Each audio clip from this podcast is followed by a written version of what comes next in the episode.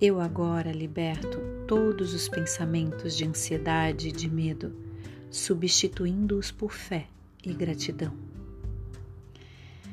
Eu acalmo a minha mente, o meu corpo e o meu coração para receber as energias de cura das quais necessito. Eu coloco a minha energia à disposição das esferas de luz superiores para que ela possa ser utilizada em prol daqueles que necessitam. Eu me envolvo de compaixão e bondade. Estou em paz por ter feito o melhor que pude fazer. Estou aberto aos insights que os meus sonhos podem me trazer.